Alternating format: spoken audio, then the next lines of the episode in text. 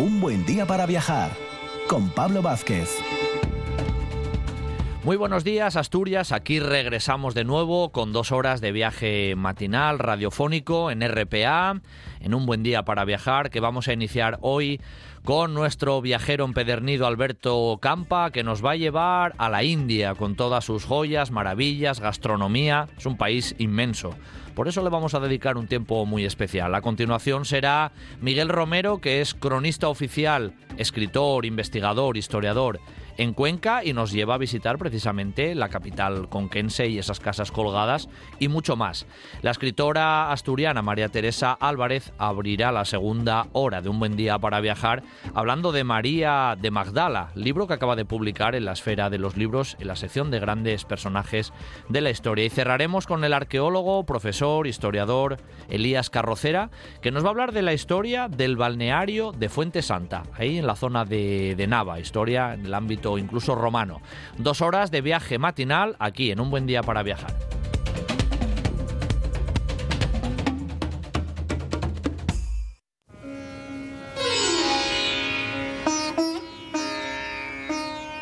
Un buen día para viajar con Pablo Vázquez en RPA.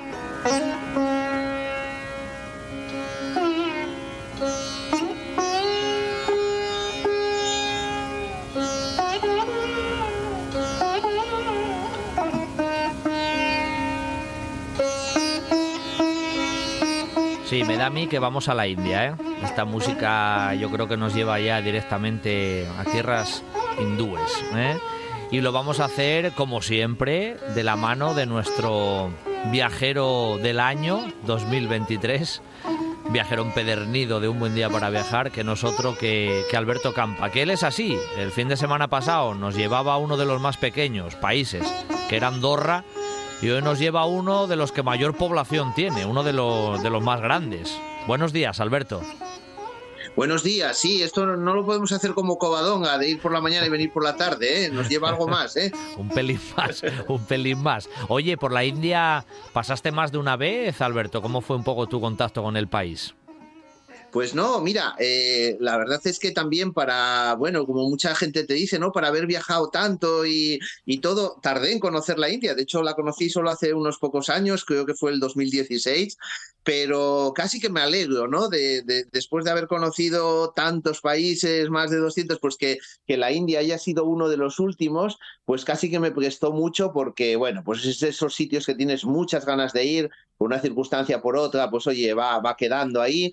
Y, y, realmente lo disfruté muchísimo. Estuve bastante tiempo visitando toda esa parte de India del norte. Después eh, Mónica también fue a, a, al final del viaje con unas amigas. También lo saboreamos bastante un poco por la zona ya de Delhi, de Agra. Entonces, bueno, es uno de esos países que siempre disfrutas. Tengo que volver. De hecho, bueno, pues ahora hablaremos un poco en general de un país tan enorme y sobre todo de la parte norte, porque bueno, pues supongo que también volveré para conocer un poco su parte sur, pero bueno, estamos hablando de un continente, ¿no? Es decir, es que la, la India, al igual que pasa con China o con Rusia o Estados Unidos, Brasil, son países tan grandes que en realidad, eh, si lo comparamos con, con, con Europa, pues eh, tendríamos que hacer eh, 10, 12, 15 programas para poder conocer cada una de sus zonas, ¿no? Seguro, seguro. Y vamos a hacer un esbozo, pero a la India seguro que también volveremos. Ahí entre el Golfo de Bengala y el Mar Arábigo hay una zona espectacular. ¿Por dónde, por, por dónde podemos empezar hoy nuestro viaje en la India? ¿Por qué zona, Alberto? Bueno, pues mira, si quieres eh, empezamos, eh, bueno, pues directamente por, por el, por el por el este del país, ¿no? Yo tuve oportunidad, pues eso, de, del primer vuelo volar a Calcuta, a esa ciudad también que, que su nombre evoca tanto. Eh, hoy en día los nombres van cambiando de, de, bueno, pues de esa época inglesa y,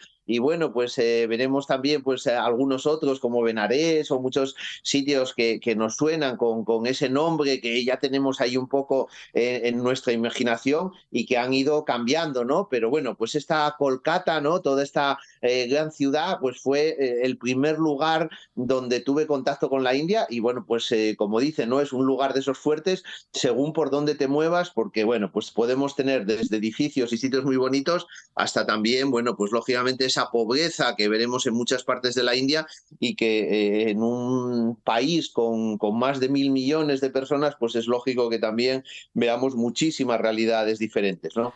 Eh, en esa zona, además, eh, ya no solo del este, sino más bien del nordeste de India, hay un montón de, de pequeños estados, ¿no? Podemos decirlo, ¿no, Alberto? Sí, sí, sí. ahí, bueno, pues eh, hay la posibilidad de, viajar a esa parte que si vemos un poco en el, mapa, eh, hay como un pequeño istmo, ¿no? Entre Bután y Bangladesh, esos otros dos países. Bangladesh, por cierto, fue parte de la India, como también lo era Pakistán, ¿no? En, en esa época británica. Después hubo la separación, por un lado, de la India y de Pakistán y Bangladesh, y finalmente también Pakistán y Bangladesh se, tuvieron que separar, era, era lógico, ¿no? Por la distancia que hay entre uno y el otro. Y, bueno, pues casi fue una separación también eh, casi religiosa, ¿no? pues la zona eh, más hindú, plenamente hindú de, India y después pues las zonas más islámicas, ¿no? Y en este norte de, de, esta parte este de la India, pues eh, hay un, bueno, pues eh, una serie de estados que se llaman las siete hermanas y se denominan así porque son lugares que, bueno, pues que mm, tienen, mm, hay, bueno, hay, hay muchísima muchísima cultura islámica en, en, muchas de ellas y realmente quedaron casi un poco pues como separadas, ¿no? Ahí entre, entre Birmania, entre mm, Bangladesh, entre Bután y bueno, pues todos esos estados yo no tuve la oportunidad de conocerlos todos, conocí tres, eh, Meghalaya, Assam y también eh, la zona de Nagaland, pero bueno, también tenemos pues a, Arunachal Pradesh, la zona también de Manipur, Tripura y, y Mizoram, ¿no? Y forman pues eh, esas eh, siete hermanos, que, esas siete hermanas que son esos siete estados que, bueno, pues los tenemos geográficamente casi un poquito separados del resto de la India compacta, ¿no? Es que abarcar un país de estas dimensiones es muy... Hay que vivir muchas vidas solo para conocer el país, Alberto.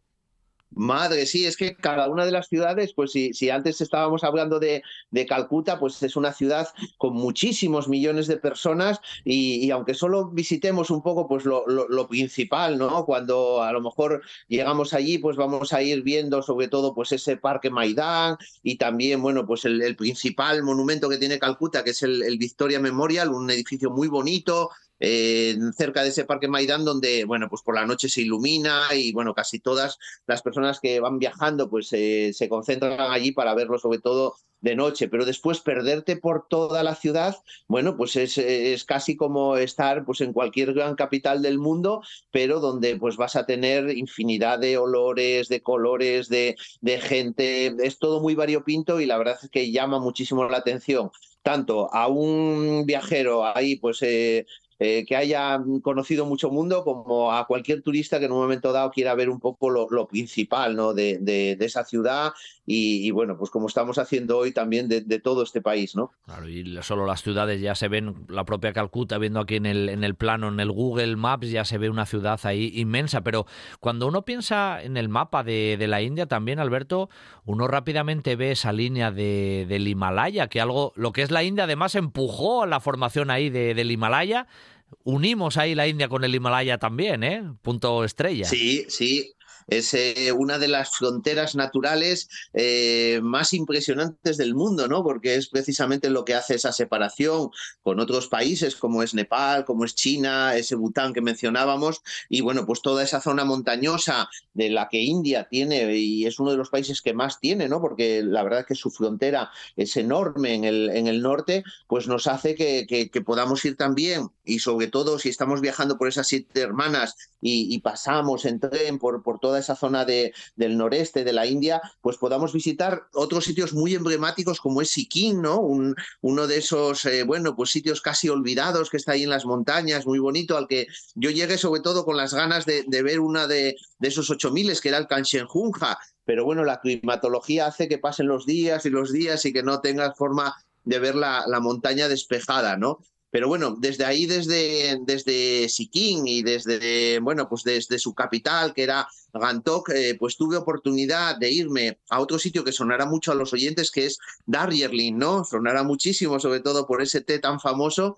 Y ahí, bueno, pues subiendo a, a esa ciudad eh, en altura, pues sí tuve oportunidad de una madrugada, pues eh, ya ver al amanecer, pues ese Kanchenjunga, esa montaña tan bonita, tan sagrada, incluso para los montañeros también, que normalmente tampoco llegan a coronarla por completo. Y, este Darjeeling, la verdad que aparte de, ser famoso por, esos campos de té y por ser uno de los mejores tés del mundo, también es famoso por una línea de ferrocarril de vía estrecha, ¿eh? casi como nuestra FEBE, pero que se hizo para llegar ahí a esa altura con una ingeniería impresionante para poder ir salvando el, el, desnivel y que hace que bueno pues sea uno de los puntos eh, que más te sobrecoge y que más te gusta de, de, toda la India aunque a veces bueno pues cuesta muchos días y, y mucho esfuerzo llegar también hasta allí eh, bueno, en esa zona norte eh, se hace frontera con Nepal y con Bután y demás, que son países más, más pequeños, que tú también tocaste alguno de ellos, conociste también, ¿no, Alberto?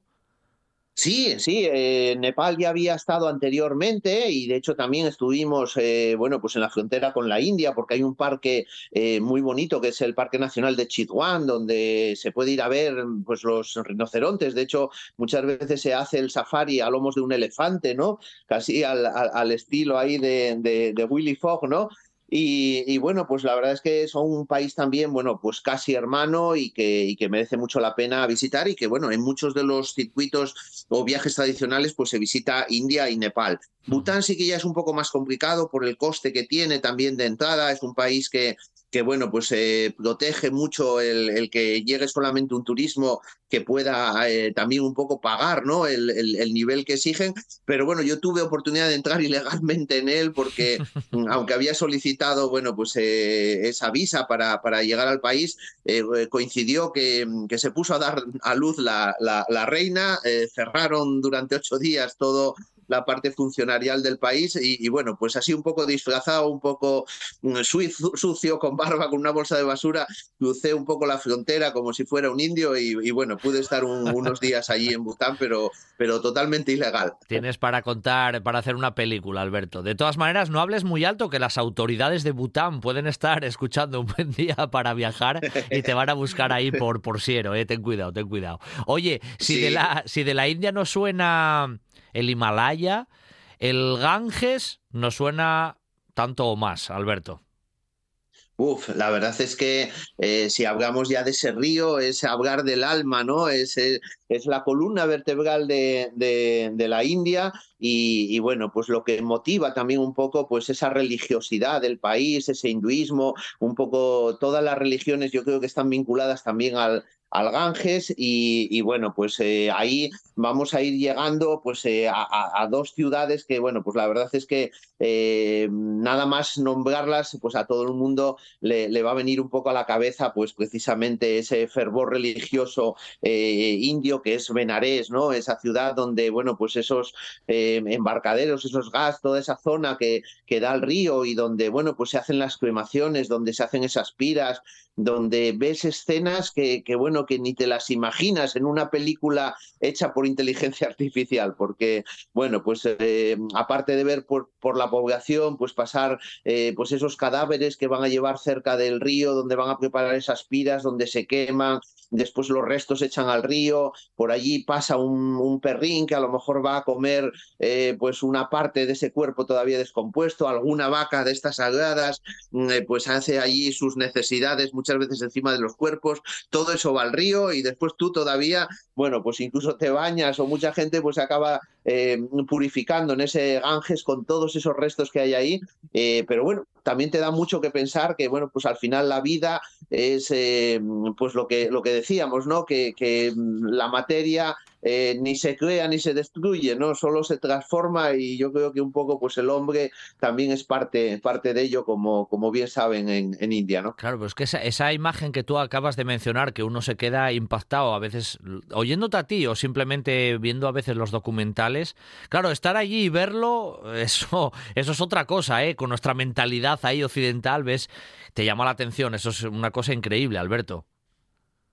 Bueno, eh, sí, yo creo que por eso es lo que te decía al principio del programa, ¿no? Que, para mí fue también una satisfacción el haber eh, tardado tanto en llegar a, la India y poder, después de haber visto y oído tanto, pues verlo con tus ojos y ves que así todo pues te, te, asombra, eh, bueno, es todo una, una sorpresa, ¿no? Y, bueno, pues allí se ve un poco y llegas eh, sobre todo a palpar mínimamente, ¿no?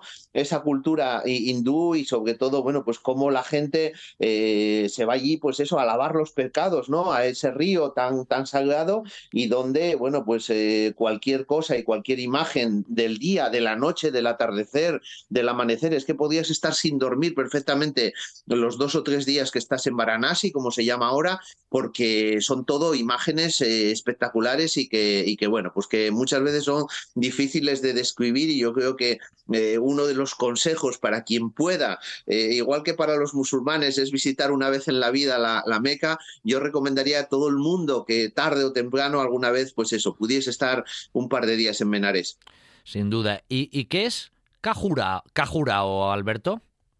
Sí, Cayurajo, eh, bueno, pues eh, es, otra ciudad cercana, eh, si sigues pues desde aquí, desde Benarés, en dirección hacia, hacia Agra y hacia el interior de la India, pues te encuentras con esta ciudad donde también llevas una gran sorpresa, ¿no? Porque, bueno, empiezas a tomar contacto también con otra palabra que a todos nos suena, que es el Kama Sutra, ¿no?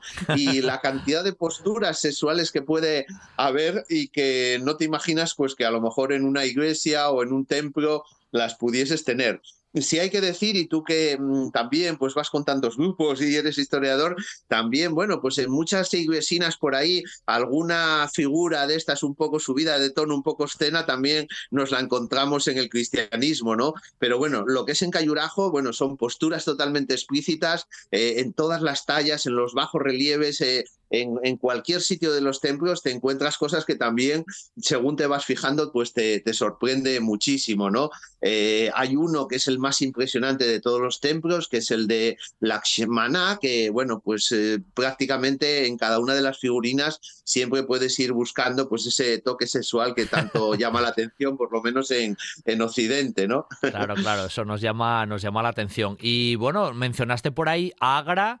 Y Agra es hablar de algo también muy, muy famoso en la India, ¿no, Alberto? Menciónalo tú, venga, menciónalo, menciónalo, que eso eh, sí que me presta que lo digas. ¿eh? El, Taj, Mahal, ¿no? El Taj Mahal. El Taj Mahal, ¿eh? Madre. Ahí mm, eh, podríamos hablar de un palacio, pero no deja de ser un monumento funerario, ¿no? Y, y cómo, bueno, pues cómo ahí alguien puede querer tanto a, su mujer, a su amada, como para construirle algo tan, tan bonito, ¿no? Y, bueno, pues sí, la verdad es que el, Taj Mahal, hay que decir que es casi el emblema de la India. Si tenemos que escoger solo una imagen, yo creo que todos escogeríamos esa imagen del, del Taj Mahal.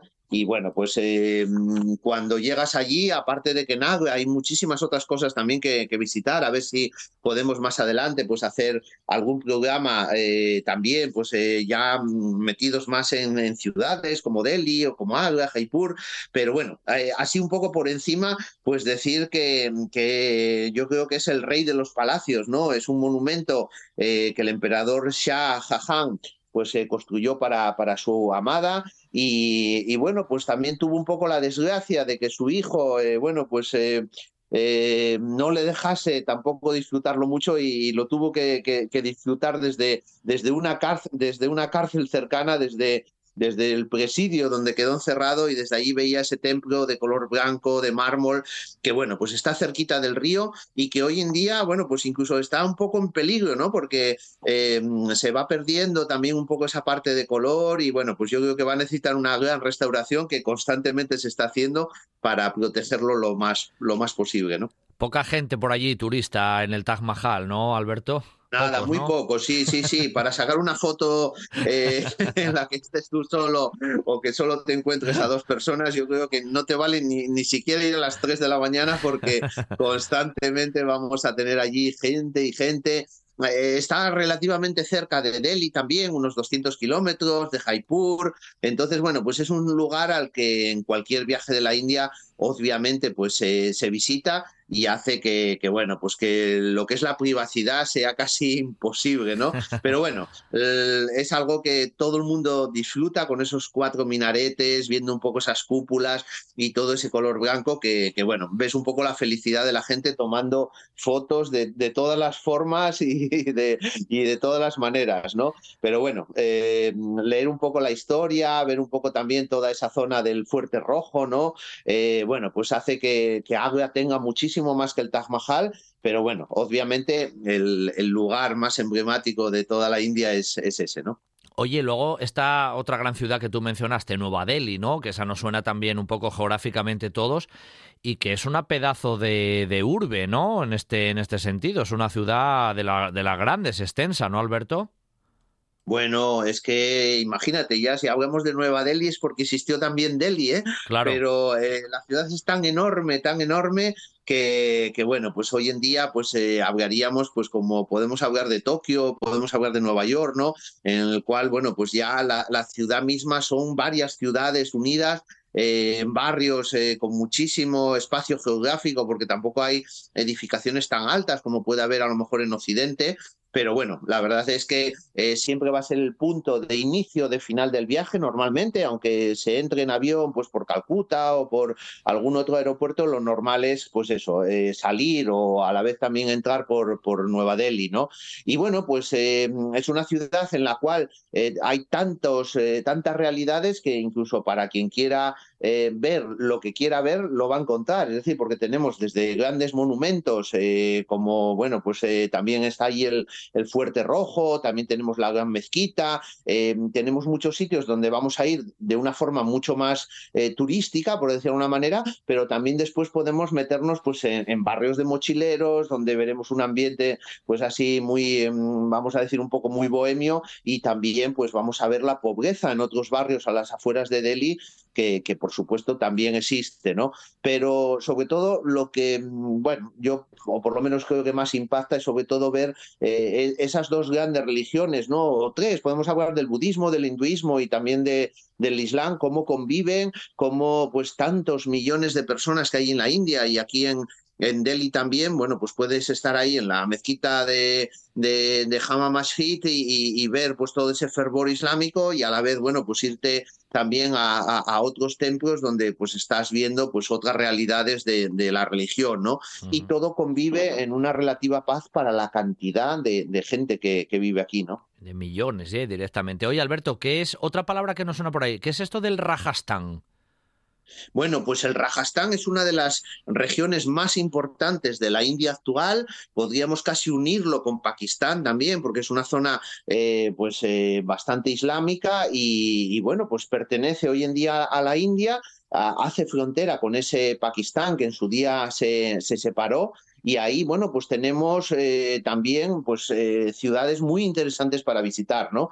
Nos centramos hoy un poquito en la, en, la quizá la más famosa, que es eh, Jaipur, ¿no? Porque es una de las, eh, bueno, pues vamos a decir, de esas ciudades del Rajastán que la visita es eh, obligatoria, sobre todo también pues para ver un poco pues ese, ese fuerte que tiene en la parte alta, que muchas veces, bueno, pues los turistas eh, suben hasta él a lomos de, de, elefantes, ¿no? Que por ahí están circulando. Y después, bueno, pues tenemos también, aparte de, de ese palacio, tenemos otro en el centro de la ciudad, que es el Palacio de los Vientos, y un sitio que, bueno, pues es fotogénico a tope, sobre todo por el color de su piedra y, y, bueno, donde también veremos a, muchísimos turistas y es visita también ineludible, ¿no? Pero bueno, después también un poco eh, tenemos el Palacio Viejo de Jaipur, una zona eh, muy bonita porque está mm, en una zona de donde está pues un lago con el agua y donde normalmente al atardecer es uno de los mejores momentos eh, para, para visitarlo, ¿no? Para ver ahí ese Palacio del Agua ahí en medio del lago Mansagar, ¿no? Eh, nos quedan cinco minutinos y tengo que preguntarte por la comida, sí, pero, hombre, en esa zona del Himalaya, en el oeste, ahí saltaron chispas también entre Pakistán, bueno, y saltan entre Pakistán y la India. Es una zona que también nos suena de los telediarios, Alberto. Bueno, sí, de hecho, ahí sí, desde aquí, desde el Rajastán, ¿no? Vamos por, por una ciudad que es fronteriza, ¿no? Entre los dos países y donde, bueno, pues ahí también es, es, típico ir a ver, pues ahí los cambios de la guardia y sobre todo, bueno, pues cómo está esa frontera también demilitarizada, ¿no? Aunque afortunadamente ahora está en paz, porque, bueno, pues eh, muy cerquita tenemos esa, esa región que es, bueno, pues también eh, muy famosa por, por esa lana, ¿no? Eh, Cachemir, ¿no? Cachemira, y que, bueno, pues tanto se llevan disputando geográficamente, pues esos dos países que fueron hermanos, eh, Pakistán y la India, precisamente por ese conflicto que quedó ahí enquistado y bueno, pues está, eh, eh, vamos a decir un poco, bueno, pues ahí en, casi en reposo, pero en un tenso reposo porque en muchos momentos de la historia pues acaba estallando, ¿no? Pero un poquito más al norte y si nos vamos ya un poco también hacia esa zona montañosa, Tendremos otras dos ciudades que, bueno, pues eh, sobre todo las ciudades santas, hay muchísimo fervor religioso también. En una de ellas eh, que se llama Harizbar, y que, bueno, pues si tienes ocasión de ir también, pues en, periodos donde hay grandes peregrinaciones de muchísimos indios que, que, van hasta allí, la verdad es que es una locura, ¿no? Porque eh, tendrías que y necesitarías leer y, saber, como muchísimas otras personas que conocen bien la India, que son guías allí, que realmente, bueno, pues eh, llevan mucho tiempo viajando y puedes comprender muchísimo mejor lo que allí pasa. Eh, cuando llegas por primera vez casi no entiendes nada, pero sí entiendes cómo la gente es capaz, bueno, pues de bañarse en esas aguas, eh, veces que arrastra la, corriente y tienen cadenas colgadas de los puentes para poder agarrarse a ellas. Y muy cerquita también otra ciudad eh, donde cambia totalmente todo, que es eh, Rishikesh, ¿no? La, ciudad del yoga, eh, la ciudad de la meditación y donde tantas personas también se van a pasar largas temporadas allí, eh, muchas veces incluso estando en estancias donde no se suele hablar, donde se hace una vida totalmente monástica, pero sobre todo, bueno, pues orientada a esa meditación, a ese yoga y bueno, pues a eso que pusieron tan de moda cuando estuvieron allí cuatro personajes británicos que se llamaban los, los Beatles, los escarabajos. tramo final, tema gastronómico, y vuelvo a decirte lo mismo, en un lugar tan grande es que el tema de la gastronomía me imagino que es inmenso, pero me suena siempre a a los restaurantes hindúes que nos suenan, Alberto, a lo mejor aquí en Occidente, sí. de comidas muy especiadas y estas cosas, ¿no? Muy especiadas, muy bien. Ahí sí, sí, yo creo que si antes hablábamos del Taj Mahal como el monumento que representaba a toda la India, en cuanto a la comida, eh, precisamente esas especias, eh, yo creo que la palabra que las resume todas es el curry, ¿no? Que es precisamente pues la mezcla de, varias de, esas especias que tanto tenemos en, en India y que hace que, bueno, pues que prácticamente todo nos huela, ¿no? Por, tanto por los mercados como por los restaurantes, pues a ese curry un poco fuerte para para nosotros, pero que cuando te acostumbras, pues la verdad es que eh, es una comida que, que, bueno, pues puedes llegar y después, pues aquí también en España, ahora que hay tantos restaurantes eh, indios, pues también poder eh, seguir consumiéndola, ¿no? Si hablamos de una forma de cocinar, yo hablaría del tandoori, ¿no? De ese horno donde, bueno, pues eh, se cuece desde el pan a también pues eh, las carnes, el pollo y que, bueno, pues que hace que sea una comida bastante sana, ¿no? Porque en realidad, bueno, pues es un, asado que después sí que se puede especiar, como es, eh, por ejemplo, el tandoori masala, ¿no? Que se puede hacer más picante, que se puede acompañar de arroz, pero bueno, son los platos un poco que nos, que nos suenan, ¿no? Y si hablamos de un postre que también a, a, mucha gente le sonará la palabra, es el lassi, ¿no? Eh, el cual puedes comer de todas las maneras, eh, con pistacho, con frutas, y bueno, que es, que es una maravilla. Si hablamos de arroces, el biryani, ¿no? Es quizá uno de los arroces más famosos allí, el que uno de los que más se, usa. Y si hablamos de comida callejera, pues vamos a tener siempre esas eh, samosas, ¿no? Que estarán vendiendo por las calles y donde, bueno, pues también las frituras eh, son bastante habituales ya desde por la mañana cuando empiezas a, a, a visitar, ¿no? Y de beber, bueno, pues eh, el chai, ¿no? Ese té eh, omnipresente en todos los países musulmanes, pero también aquí en la India lo encontraremos en todas las variedades y si encima puede ser de esa región de Darjeeling que antes hablábamos, pues mejor que mejor, ¿no? Eh, Gandhi, la Madre Teresa de Calcuta. Anda que no tienes ahí gente para elegir hoy la reflexión final y esa pequeña, esa pequeña mención, Alberto. Venga, lánzalo ahí. Sí, sí, es otra de las cosas que, te encuentras cuando viajas por la India, ¿no? Yo cuando llegué a Calcuta, uno de los primeros sitios que fui a visitar es precisamente donde estaba la Madre Teresa de Calcuta. Eh, ves un poco toda su obra, cómo se continúa. Eh, bueno, es algo que te, yo creo que te da felicidad, ¿no? Aunque estás muy en contacto con la muerte y con, bueno, pues la situación real que hay en la India, que es eh, muy dura en muchísimos barrios, ves esa parte de felicidad de gente que dedicó toda su vida a ayudar, ¿no? Y si hablamos de la parte política y filosófica, pues claro, hablar de, Gandhi es eh, algo que también es ineludible, ¿no? Mahatma Gandhi tenía muchas frases, pero bueno, yo, yo eh, es difícil hoy coger una, así que te voy a mencionar un par de ellas o tres, ¿no? Y él, bueno, pues eh, tenía una que yo creo que viene muy bien para el, estado actual de, esa guerra en Palestina, Israel, eh, todo lo que pasa en el mundo, ¿no? Él decía que mm, ojo por ojo y el mundo acabará ciego, ¿no? Y tenía toda la razón, si empleamos eso, nunca acabaremos, ¿no? Entonces también decía que lo que se obtiene con violencia solamente se puede mantener con violencia y eso lo estamos viendo también en el, actual eh, conflicto que tenemos ahí, ¿no? Pero bueno, después hay otra que es muy buena y ya con esta finalizamos, Pablo, eh, que es un poquito más larga, pero que bueno, pues eh, precisamente surge de, tomarse, de meditar y de, bueno, pues observar muchas cosas y después de pensarlas, pues poder un poco expresarlo, ¿no? Y él decía que cuida tus pensamientos porque se convertirán en tus palabras, cuida tus palabras porque se convertirán en tus actos, cuida tus actos porque se convertirán en tus hábitos y cuida tus hábitos porque se convertirán en tu destino. Siempre un lujo escuchar a Alberto Campa y esas reflexiones que hoy nos trajo finales en este inmenso país que hemos visitado por primera vez, pero seguro no será la última, que es la India. Alberto, un abrazo inmenso y hablamos el próximo fin de semana. Namaste, creo que se dice, ¿no, Alberto? India se despedirían con un namaste. Exacto. ¿eh? Y también te saludarían con un namaste. Así que, bueno, pues namaste para todos los oyentes y, y para ti, para Juan, para todos, ¿vale? Gracias, Alberto. Hasta la próxima. Chao. Un buen día para viajar con Pablo Vázquez en RPA.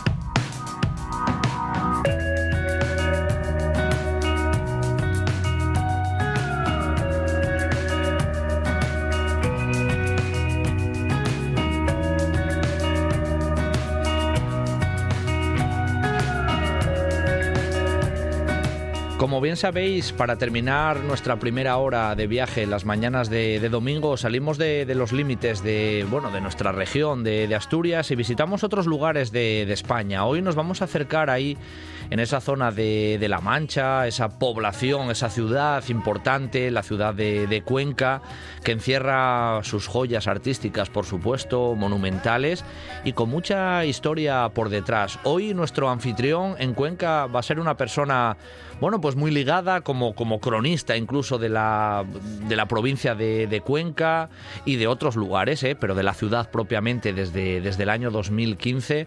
Yo lo considero ya amigo también del programa, es Miguel Romero, es doctor en historia, es escritor, eh, conferenciante ha pasado por aquí en un par de ocasiones hablando de alguno de, de, sus libros y de algún personaje determinado, protagonista de sus libros, y como siempre, pues es un honor tenerlo con nosotros aquí. Muy buenos días, Miguel.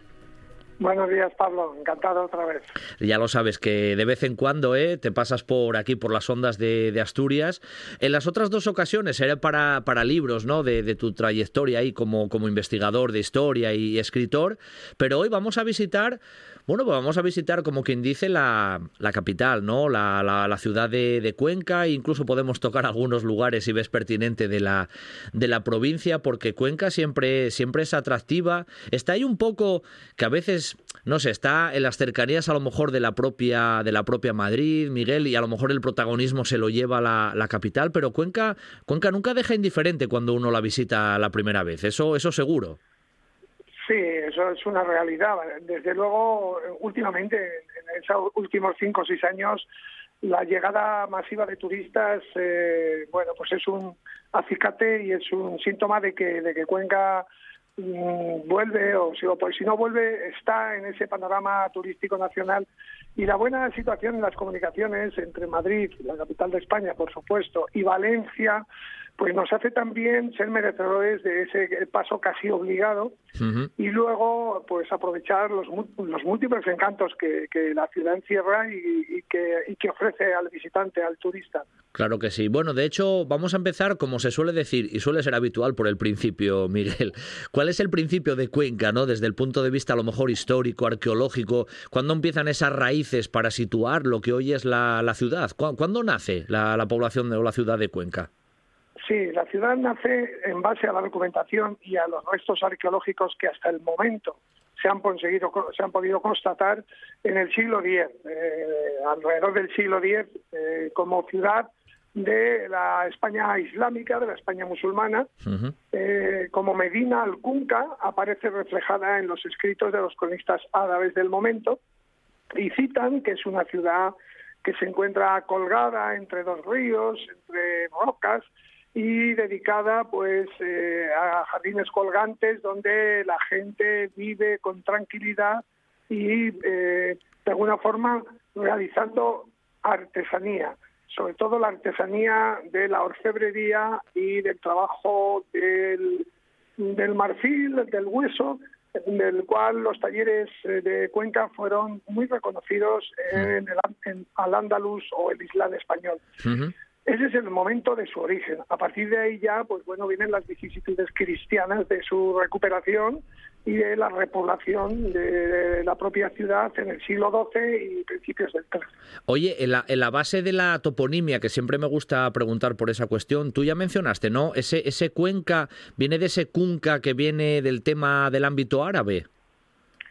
Sí, por supuesto, viene de Cunca. Lo único que sucede es que si tenemos que indagar en la raíz arábiga de Cunca, eh, pues es, muy posible que tenga referencia a lo que es un cuenco, un cuenco boca abajo, es decir, lo mismo que sucede con el símbolo del escudo de la ciudad, que es un cáliz, y que primitivamente hablaban de, la parte superior del cáliz, que es un cuenco.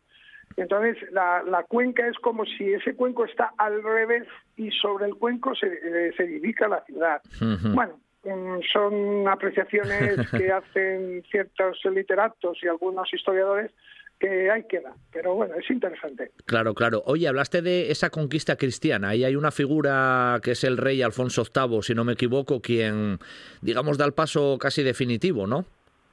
Sí, bueno, yo, por supuesto, hablar de Alfonso VIII es eh, obligado, obligado para, para todo conquense, porque lo consideramos ese, ese símbolo, ese rey, que permitió que la ciudad eh, no solo fuera recuperada mm, al territorio islámico, sino que le diese eh, ese fuero de Cuenca esa organización territorial modelo a seguir por la mayor parte de las eh, ciudades de, España de aquel momento y modelo del derecho en la actualidad. Es decir, que Alfonso VIII dejó esa impronta, sobre todo en el derecho y en la organización administrativa de una ciudad y de un alfor. Pero yo quisiera reivindicar, porque se, no, no, no tiene el protagonismo que debiera la figura de su esposa, Leonor de Plantagenet, por varias razones, pero especialmente porque como mujer fue muy comprometida eh, en aquel momento con la Castilla que le tocó vivir y especialmente nosotros con Cuenca, porque eh, esta mujer inicia la Catedral Conquense, una de las primeras catedrales góticas de, Castilla, junto con la de Sigüenza, gracias al empuje que le dio a los cistercienses y la aparición de la bóveda de, de de la bóveda sexpartita, Mm. Entonces, e, esa ingente labor de Leonor de Plantagenet, más luego la, el, traer a la, poesía trovadoresca, la poesía provenzal, la poesía de los no, no tanto de, de, los trovadores, de los juglares, y sí de los trovadores, es decir, el nacimiento de la poesía castellana también eh, esta mujer es impulsora de ello. Por lo tanto, creo que hay que darle ese fuerte protagonismo que hasta ahora no tiene. Haces muy bien, haces muy bien, Miguel, comentar el papel de Leonor al margen no solamente de la trascendencia de, en este caso, de, Alfonso VIII, pero fue ese momento, a partir de ahí, podemos hablar de ese esplendor de la ciudad, o luego incluso ya más adelante, en esas épocas del siglo XVI, el comercio textil también alcanzó un gran apogeo la, la ciudad de Cuenca. ¿Cómo fue un poco ese aspecto? Sí, hay que distinguir en dos etapas. como bien citas tú, el momento del Alfonso VIII con la repoblación hace que la ciudad crezca de 700 a 2.000 habitantes en, escasos años. Eso supone reorganizar todo el espacio urbano y reorganizar administrativamente lo que era el alfoz de la ciudad. Pero yo creo que es mucho más importante para nuestra ciudad eh, lo que fue la industria textil lanera, eh, gracias al ganado trashumante, a, rico, a la rica lana de ese buen ganado trashumante que tenía mm, eh, el partido de Cuenca, porque en la época de la Mesta, estamos hablando del siglo XV, se divide Castilla en cuatro partidos, especialmente eh, interesados en el tema de la ganadería y entre ellos está Cuenca. Y Cuenca crecerá a nivel urbano y a nivel económico gracias a esta industria textil lanera. La pone en el mapa, es decir, es una de las ciudades importantes de Castilla, es una de las ciudades importantes de Europa y es una de las ciudades importantes que trasladará después a, América. ¿Por qué? Por su fabricación de paños, pero no solo la fabricación de paños en tiempos de guerra, sino por sus telares, sobre todo los telares y especialmente tapices y alfombras que alcanzarán eh, un rico reconocimiento en todos los espectros, eh, tanto eh, de, cortes reales, de nobleza, como de clero o iglesia.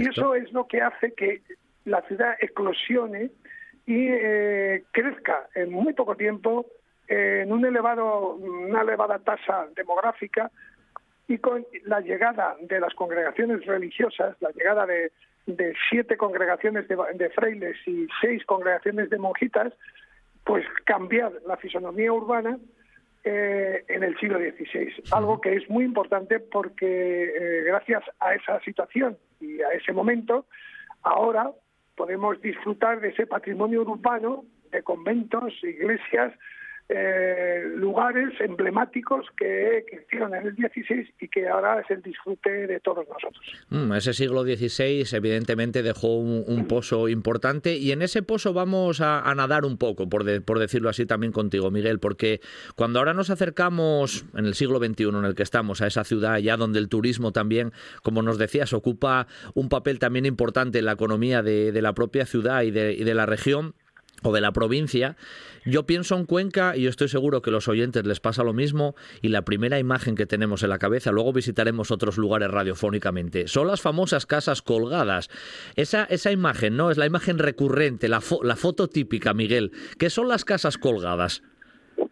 Sí, bueno, ese, como todas las ciudades, siempre hay algún eh, elemento icónico que le define porque le diferencia. En Cuenca, pues sin duda son las casas colgadas, un edificio que ha evolucionado desde su origen, un primitivo eh, inmueble eh, que estaba como, como gran parte de la ciudad colgada a, ese abismo que genera la hoz de, uno de los ríos, en este caso del río Hueca, casas que eran ocupadas por personas eh, normales, de, de, condición humilde, excepto una de ellas que fue habitada por un canónigo. Recordemos que en el, clero en, aquellos años del medievo y, de la Edad Moderna era eh, el estamento social más poderoso, pues un canónigo es el que habita esa casa la, potencia y va a condicionar que el resto de los vecinos pues tengan que depender un poco de su digamos de, su propio eh, hogar el que él va a tener como punto de referencia sin embargo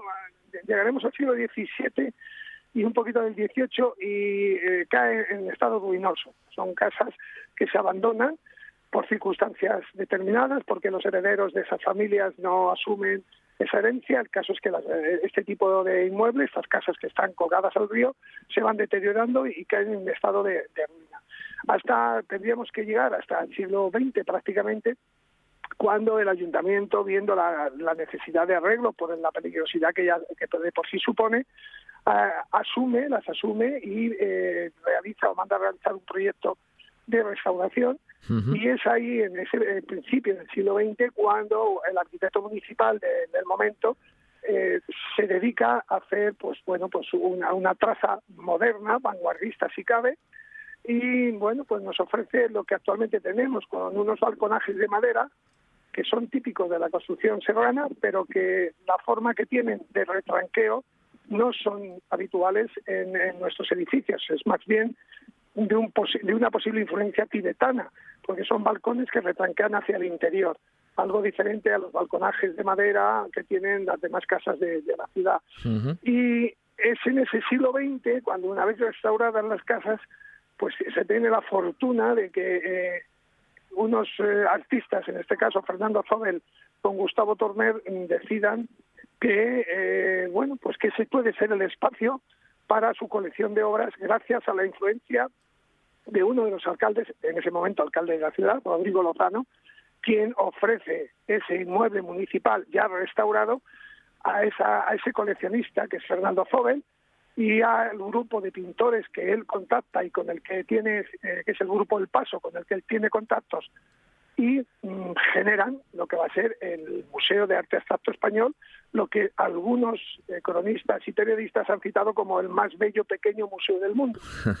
Ese es el momento clave, el año 66, 1966, en que la ciudad eh, modifica eh, su aspecto urbanístico y modifica, si cabe, su aspecto social.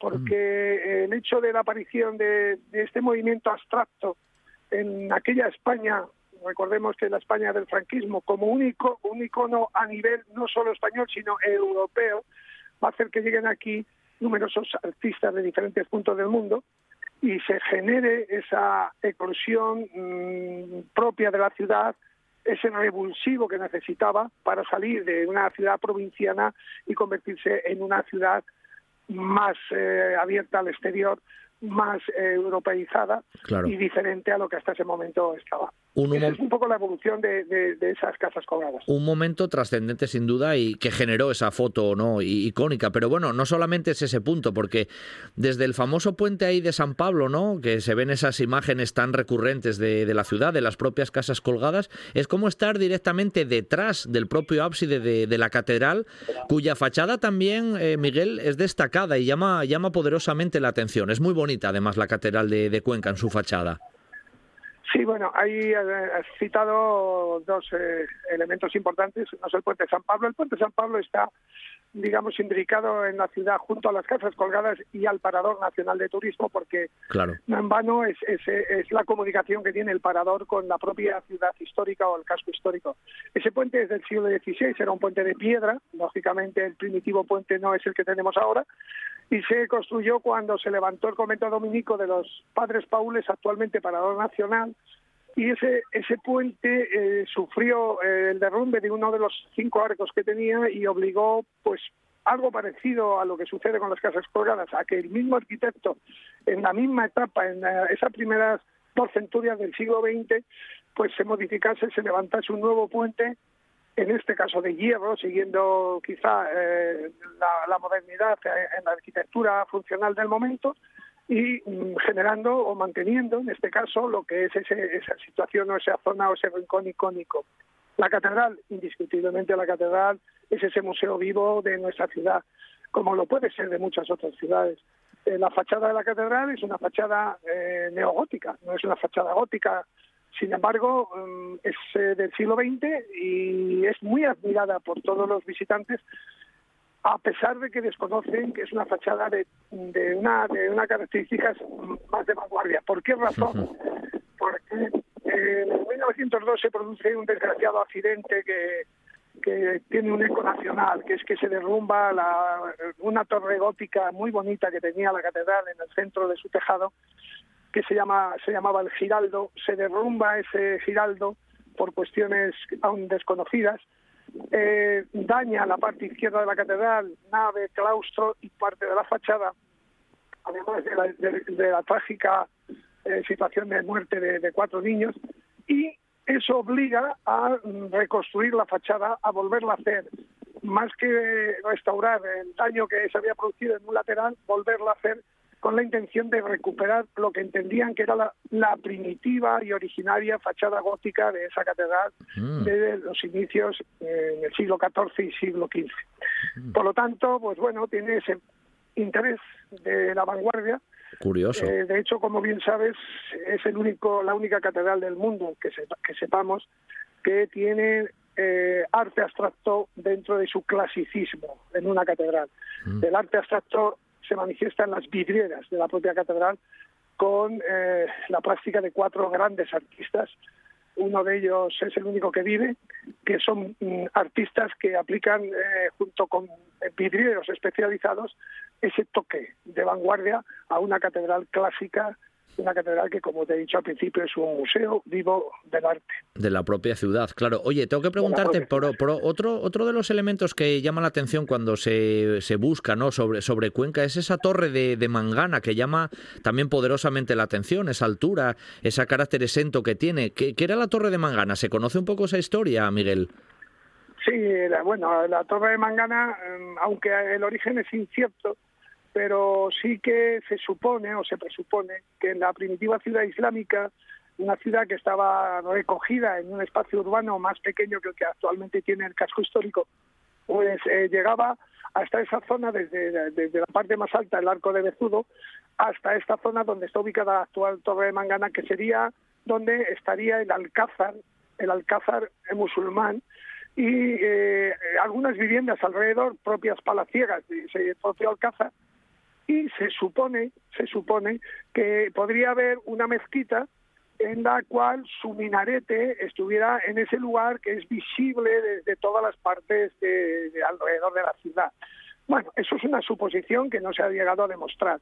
Lo cierto es que eh, en un momento determinado de la historia de Cuenca, en el siglo XV, a partir, a partir del siglo XV, aunque tiene evolución en el XVI, XVII y XVIII, pero a partir del siglo XV eh, se ubica, eh, es necesario ubicar eh, un reloj que, que, pueda permitir ser visible por aquellos que tienen que salir fuera de la ciudad a trabajar para volver a entrar en la ciudad por las puertas fortificadas y resguardarse en su propia vivienda. ¿Qué supone esto? Eso se le llama el reloj de la queda o la torre de la queda, la mm. torre de queda.